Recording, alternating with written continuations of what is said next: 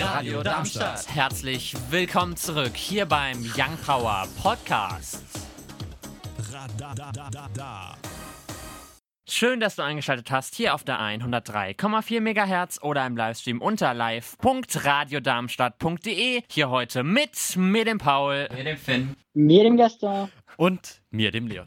Die Themen für den Young Power Podcast. Forscher brechen Datendurchsatzrekord. Außerdem mit dabei neues Steinkohlekraftwerk geht ans Netz. Wir diskutieren darüber. Außerdem noch Landesmedienanstalt will höhere Anforderungen für pornografische Inhalte im Internet. Was es damit auf sich hat, das klären wir heute. Und Trump gegen Twitter. Was wird passieren? Zu guter Letzt dann noch Urteil im Missbrauchsprozess Bergisch Gladbach. Das soweit einige der Themen heute. Dann starten wir doch direkt mit dem ersten.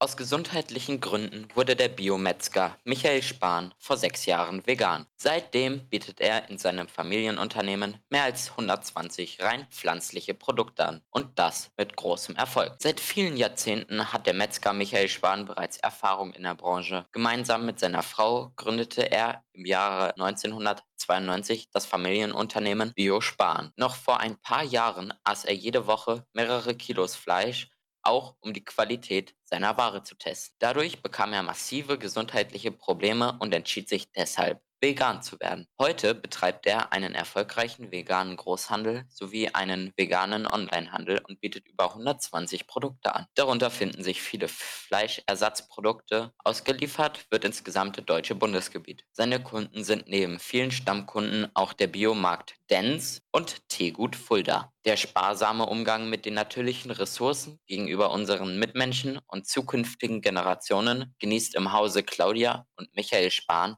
einen sehr hohen Stellenwert. Dazu stehen wir. So kann man es auf der Website lesen. Dass Umweltschutz, Nachhaltigkeit und Tierschutz zur Firmenphilosophie gehören, bekommen auch die 16 Auszubildenden im Betrieb gelehrt. Damit wolle man ein Zeichen für die nachkommenden Generationen und die Zukunft des Unternehmens setzen. Ist auf jeden Fall eine interessante Geschichte, würde ich sagen. Definitiv. Da ich weiß nicht, zu. seid ihr vegetarisch oder vegan oder so unterwegs vielleicht sogar? Tatsächlich nicht, aber wir haben jetzt auch zum Beispiel im Sportunterricht, da wir ja nichts Praktisches machen können, Theorie und beschäftigen uns momentan mit der Ernährung. Und da kommt man auch ganz schön ins Grübeln, was man so besser machen kann, richtig? Ja, also ich bin so ja seit geraumer Zeit Vegetarier. Ich weiß nicht, wir hatten schon mal vor vielen Sendungen auch darüber gesprochen. Ich glaube, wir beide, Leon. Äh, wie sieht es denn bei dir aus? Du hattest es auch irgendwann mal so drei, vier Wochen ausprobiert, oder? Tatsächlich, das war letztes Jahr im Februar, einfach weil ich es mal ausprobieren wollte. Und es war eigentlich erstaunlich einfach, dass man auf Fleisch verzichtet. Die News jetzt mit Leon und Gaston.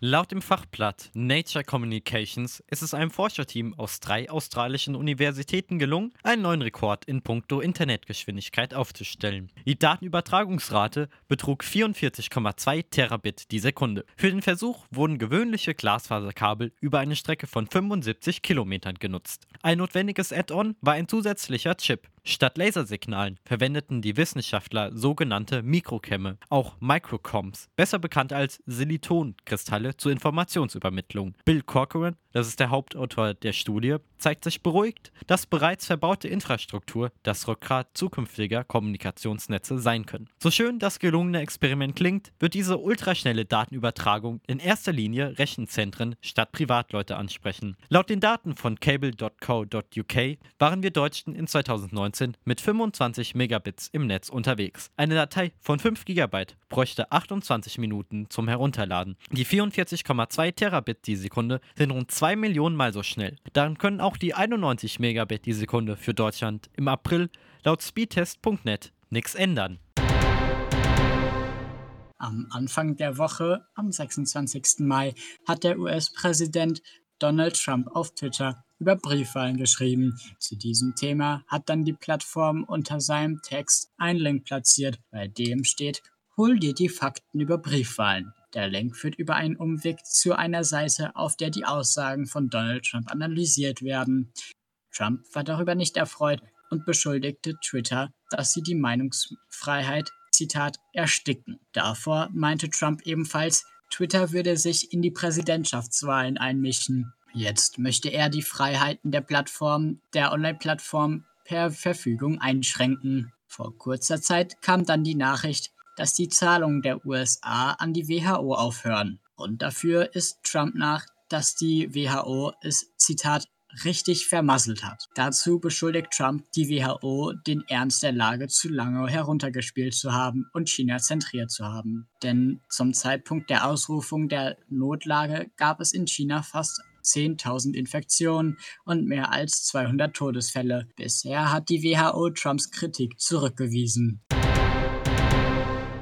Das Landgericht Kleve verurteilte einen 27-Jährigen in Mörs zu 10 Jahren Haft inklusive der Unterbringung in der geschlossenen Psychiatrie. Damit gehen die Richter über die Forderungen der Staatsanwaltschaft von 9 sowie der Verteidigung von 7 Jahren hinaus. Der Soldat gesteht, dass er teils schweren sexuellen Missbrauch in über 30 Fällen an vier Kleinkindern im Alter von einem bis fünf Jahren begangen hat. Die Opfer sollen sein eigener Stiefsohn, die leibliche Tochter, eine Nichte und die Tochter eines Chatpartners gewesen sein. Hinzu kommt der Vorwurf, kinderpornografische Inhalte von einem siebenjährigen Mädchen angefertigt zu haben und Bildaufnahmen seiner Taten mit Chatpartnern getauscht zu haben. Die Ermittlungen in Bergisch Gladbach haben bundesweite Auswirkungen. Zwei weitere Tatverdächtige sind inhaftiert.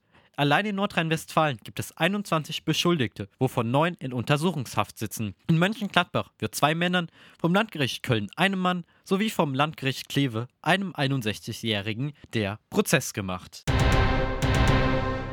Am Sonntag ein trockener Mix aus Sonne und Wolken. Die Höchstwerte erreichen 17 bis 22 Grad. Die weiteren Aussichten am Montag dann ein ähnlich trockener Mix aus Wolken und viel Sonne bei Temperaturen von 11 bis 21 Grad. Der Dienstag zeigt sich dann ebenfalls sonnig und trocken mit nur wenig Wolken und 12 bis 24 Grad. Am Mittwoch bleibt es freundlich mit viel Sonne, nur ein paar Wolken lassen sich blicken bei Höchstwerten von 24 bis 29 Grad. Uns findet ihr auch auf Instagram und Twitter Young Power Radar. Lady Gaga und Ariana Grande mit Rain on Me, den haben wir ja letzte Woche vorgestellt in der Young Power Neuerscheinungsrubrik. Auch diese Woche stellen wir natürlich wieder einen vor. Das Ganze um 10 vor 6. Kleiner Tipp, es ist was Deutsches diesmal.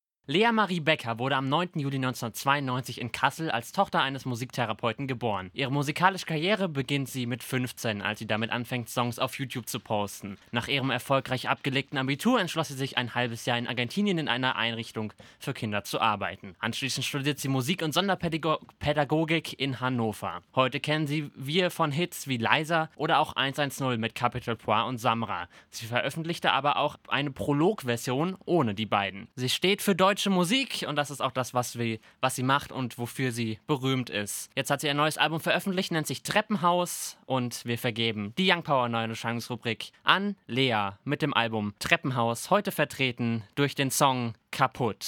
Ganz neu frisch rausgekommen am 28. Wir springen rein ins zweite Thema für heute. Am 27. Mai sollte es soweit sein. Die erste Falcon 9 Rakete der Firma SpaceX sollte vom Kennedy Space Center in Cape Canaveral aus zur ISS hochfliegen. Auf der Raketenspitze ist ein neues Modul zur Beförderung von Menschen. Das Modul heißt Dragon 2 oder auch als Crew Dragon bekannt. Doch 17 Minuten vor dem Start kam der Countdown zum Stehen, denn das Wetter hatte sich geändert. Daher wurde der Start der Rakete auf Samstag, den 30. Mai verschoben, auf 8.22 Uhr abends, also 20.22 Uhr. Als aber zwischen dem abgebrochenen Start und dem zweiten Versuch gab es eine Rakete, die abgeschossen werden sollte. Es war eine desselben Typs wie die und der Crew Dragon ist. Doch diese Rakete hat Flammen gefangen und ist explodiert. Der NASA nachzufolge gibt es eine Chance von 1 zu 276, dass es ein Problem geben wird, das die Crew töten wird. Und es gibt im Vergleich dazu eine Chance von 1 zu 60, dass es einen Fehler geben wird, welcher die Crew jedoch nicht umbringen wird. Und ähm, bevor ihr eure Meinung sagt, es gibt einen coolen Side-Fact doch aber noch, weil es bei diesem Start gibt es die neuen Raumanzüge der, von SpaceX und da sind die Helme, wurden tatsächlich 3D gedruckt mit einem richtigen 3D-Drucker.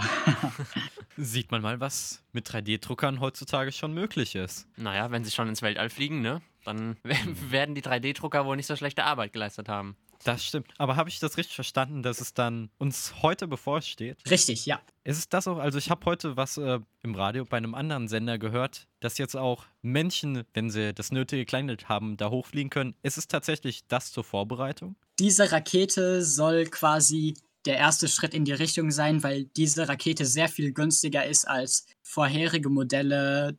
Äh, und daher kann man das als ersten Schritt in die kommerzielle Raumfahrt, denke ich mal, bezeichnen. Dann sind wir gespannt. Wir springen rein ins dritte Thema für heute. Obwohl feststeht, dass bis 2038 alle deutschen Kohlekraftwerke abgeschaltet werden sollen, scheint es umso absurder, dass heute ein neues Steinkohlekraftwerk in den kommerziellen Betrieb ging. Datteln 4 verzeichnet neun Jahre Verspätung. Das Projekt war geplagt von Planungsfehlern, technischen Pannen sowie unzähligen Gerichtsprozessen. Dennoch soll Datteln 4 deutschlandweit das leistungsstärkste, aber zugleich umweltfreundlichste Kohlekraftwerk sein und im Zuge dessen mehrere alte Anlagen ersetzen. Dennoch empfahl die Kohlekommission der Bundesregierung, Datteln 4 nicht mehr ans Netz gehen zu lassen. Die Inbetriebnahme wird seit Mitternacht von lautstark friedlichen Demonstrationen begleitet. Die Umweltschützer, darunter sowohl Anhänger und Anhängerinnen von Fridays for Future, Greenpeace als auch Ende Gelände, betiteln den Schritt als Klimakrise Made in Germany. Insgesamt zehn Versammlungen wurden der Polizei Recklinghausen gemeldet. Also ich muss ja sagen, ein umweltfreundliches Kohlekraftwerk widerspricht sich ja schon im Namen, oder? Ja, aber ich meine, da, daran konnte natürlich bei der Bundesregierung niemand dran denken, weißt ja, du? irgendwie, also man, ich weiß nicht, aber es ist ja, macht irgendwie schon keinen Sinn, wenn man das Ziel hat, äh, klimaneutral zu werden, dann jetzt anzufangen, neue Kohlekraftwerke, also ich meine, warum baut man für das Geld dann nicht zum Beispiel Windräder, Solaranlagen, Wasserkraftwerke, irgendwas, was halt auch dann dem Plan entspricht. Und also ich kann es einfach, ich kann mich überhaupt nicht in die Lage hineinversetzen. Soll ich mal was verraten? Das wäre ja zu einfach. Deshalb noch so ein kleiner Funfact am Rande, weshalb wir uns mit dieser Rechnung, dass dieses Steinkohlekraftwerk eigentlich sogar umweltfreundlicher sein soll, das ist eigentlich totaler Betrug, weil diese vorherigen Kraftwerke, die liefen nicht immer auf voller Power. Heißt, die waren auch mal teilweise komplett abgeschaltet. Und wenn das jetzt aber durchgehend rattert, verbraucht es sogar mehr, als wenn die anderen vier einfach im normalen Betrieb weiterhin nachgehen würden. Also halten wir fest, umweltfreundlich geht anders. Auf jeden Fall. Und ähm, da sollte man sich halt auch schon mal fragen, warum das so ist. Aber was man sagen muss, die positive Seite ist, dass halt schon wieder direkt Leute da sind, die dagegen protestieren. Das ist ja auch was, was man festhalten sollte. Das vierte Thema hat Gaston für uns der Direktor der Nordrhein-Westfälischen Landesanstalt für Medien, Dr. Tobias Schmidt, hat die Debatte um pornografische Inhalte im Internet erneut eröffnet. Nach eigener Aussage wollen sie keine Jugendschutzverstöße mehr dulden. Aus diesem Grund gab es einen Brief von der Kommission für Jugendmedienschutz, kurz KJM, an eine unspezifizierte Firma mit Sitz in Zypern. Wenn man jedoch bei dem größten Anbieter in die AGBs schaut, findet man, dass es sich dabei um MindGeek handeln kann. Denn dieses Unternehmen ist besonders groß. Sie zählen unter ihren Plattformen zum Beispiel Pornhub oder YouPorn. Es sollen aber der Zeitschrift CT nach noch drei weitere Anbieter mit Sitz in Zypern angeschrieben werden. Bisher gab es von dem angeschriebenen Unternehmen noch keine Antwort. Wenn das so bleibt, wird es einen Brief an die Host-Provider geben. Aufgrund der Größe sind die Anbieter oft auch die Host-Provider. Wenn dann von denen auch keine Antwort kommt, gibt es noch eine letzte Stufe. Dann kommt der Jugendmedienschutzstaatsvertrag zusammen mit dem Rundfunkstaatsvertrag in Kraft. In Paragraph 59 Absatz 4 des Rundfunkstaatsvertrags gibt es Websperren. Das kann jedoch nur passieren, wenn die technisch möglich und zumutbar sind. Da ist die Frage, ob das halt der Fall ist, dann würde ich mal sagen. Wir, wir haben ja schon heute Morgen darüber geredet, was wir davon halten. Das Ding ist halt, dass in NRW sitzt halt äh, zum einen die Telekom als auch Vodafone und dadurch hat, ähm, da hat NRW schon, sag ich mal, ziemlich viel Macht, äh, weil sie halt auf Vodafone und die Telekom angehen können. Die haben ja ein ziemlich großen, wenn nicht den, ähm, ja, einen Anteil an dem, am gesamten Netz in Deutschland, sagen wir es mal so. Ja, das kann man ja so sagen, aber die Frage ist halt tatsächlich dann, wie es endet, weil aktuell ist es ja so ein bisschen die Frage, ob man dann entscheidet, dass es technisch möglich und zumutbar ist oder halt nicht. Weil das ist ja letztendlich wieder so, weiß man nicht. Zwar wäre es eigentlich logisch, aber wenn Kohlekraftwerke auch umweltfreundlich sein können, dann weiß ich nicht, wie das enden soll. und es mag ja sein, dass die Provider, zwei der großen jetzt in äh, NRW sitzen, aber das Internet ist ja weltweit. Das große Internet. Naja, wir sind auf jeden Fall gespannt. Ich glaube, viel dazu sagen kann man jetzt eh nicht mehr. Insofern machen wir einfach weiter der Afroamerikaner George Floyd verstarb durch rassistische Polizeigewalt. Am Montag, den 25. Mai gegen 20 Uhr Ortszeit von Minneapolis im US-Bundesstaat Minnesota wurde der 46-Jährige unbewaffnet festgenommen. Die Gründe für den Polizeieinsatz sind widersprüchlich. Angeblich habe ein Mitarbeiter eines Lebensmittelgeschäfts die Polizisten informiert, da Floyd mit einem gefälschten 20-Dollar-Schein bezahlt habe. Die Polizei nimmt sich selbst in Schutz, indem behauptet wird, dass George Floyd unter Drogeneinfluss stand und physischen Widerstand leistete. Tatsächlich dokumentiert die Überwachungskamera eines Restaurants die widerstandslose Festnahme. Doch damit nicht genug. Insgesamt fast neun Minuten kniete der weiße Polizeibeamte Derek Chauvin auf seinem Hals. Ein weiteres Video zeigt, wie es zwei seiner drei Kollegen ihm gleich tun. Mit dem Satz I can't breathe zu Deutsch, ich kann nicht atmen, fleht er die Polizisten an, ihn von der Qual zu befreien. Das taten sie erst, als der Rettungsdienst eintraf. Aber wenig später verstirbt er. Laut der örtlichen Gerichtsmedizin sei die Polizeigewalt nicht ausschlaggebend für seinen Tod. Gerade deshalb fordert Floyds Familie eine zweite, unabhängige Autopsie. Ich denke, da ist man, ist man sprachlos. Ja, ich weiß auch nicht, was wir dazu sagen können, weil ich glaube, das spricht schon sehr für sich. Auf jeden Fall. Ich habe es bei mir am Montag indirekt bemerkt, weil die Instagram-Stories waren bei mir voll von diesem Video. Und als ich schon gesehen habe, dass es tatsächlich ein Video von so einer grausamen Tat war, ich konnte einfach nicht draufklicken. Man hat es nicht so vor Augen, aber wir hatten mal in der Schule einen ziemlich guten Kinofilm gesehen. Da ging es auch tatsächlich um so einen Fall, der schon ein paar Jahre her ist. Aber da hat tatsächlich dieser Polizist geschossen, weil er halt einfach einen Kamm in der Hand hatte. Also keine Ahnung, was mit den Polizisten dort los ist, aber die sehen in allem eine Gefahr. Das auch nur aufgrund der Hautfarbe. Ja, also äh, Lena Meyer-Landrut hat zum Beispiel gepostet, es reicht nicht, nicht rassistisch zu sein. Es ist ein Anfang, laut gegen Rassismus zu sein. Und ich glaube, das ist auch ein ganz guter Abschluss. Dazu hat sie noch ein Video gepostet. Also wer sich das angucken mag, kann das natürlich tun. Wir machen jetzt hier weiter mit den aktuellen Bundesliga-Ergebnissen. Gestern trennten sich Freiburg gegen Leverkusen mit 0 zu 1. Heute dann unterliegt Mainz 05 gegen Hoffenheim ebenfalls 0 zu 1. Wolfsburg gegen die Eintracht aus Frankfurt, das Spiel ging 1 zu 2 aus. Schalke gegen Werder Bremen ebenfalls 0 zu 1. Hertha BSC bezwingt Augsburg mit 2 zu 0. Gerade live in der F-Minute sind wir bei Bayern gegen Düsseldorf. Es steht 0 zu 0. Morgen spielt dann noch München-Gladbach gegen Union Berlin ab 15.30 Uhr und morgen ab 18 Uhr Paderborn gegen den BVB und am Montag dann noch Köln gegen RB Leipzig ab 20.30 Uhr. Und wir werfen einen Blick auf die aktuellen Spotify-Charts. Auf Platz 10 vorzufinden The Scots mit The Scots. Auf der 9 dann Dua Lipa und Don't Start Now. Die 8 belegt Rosalia und Travis Scott TKN. Auf der 7 dann Drake und Tozy Slide. Auf der 6 dann Deathbed von Porfu. Auf der 5 Saint GHN Roses. Die 4 belegt The Weeknd und Blinding Lights. Auf der 3 dann Da Baby und Rockstar. Auf der 2 Lady Gaga und Blackpink Sour Candy. Und die 1 belegt die Young Power Neuerscheinungsrubrik von letzter Woche Lady Gaga und Ariana Grande Wayne on Me. Da hat man eben schon kurz Finn und Gaston gehört. Das waren sie auch schon, die zwei Stunden Young Power auf der 103,4 Megahertz oder im Livestream auf live.radiodarmstadt.de und irgendwann demnächst auch wieder über DAB Plus. Ich glaube nach dem Heinerfest, ist das korrekt? Wenn es denn ein Heinerfest gäbe. Ja, okay, aber ab dem Datum des normal, ja, wie auch immer. Äh, ab Sommer auf jeden Fall wieder. Wir sagen euch dann natürlich rechtzeitig noch Bescheid. Heute mit dabei war ich, der Paul. Ich, der Finn. Ich, der Gaston. Und ich, der Leon. Euch wie immer natürlich noch ein schönes Restwochenende. Gleich nach uns noch Clubbers Paradise, die DJ-Sendung von Radio Darmstadt. Und ich sag Tschüssi. Radio Darmstadt. Das war der Young Power Podcast.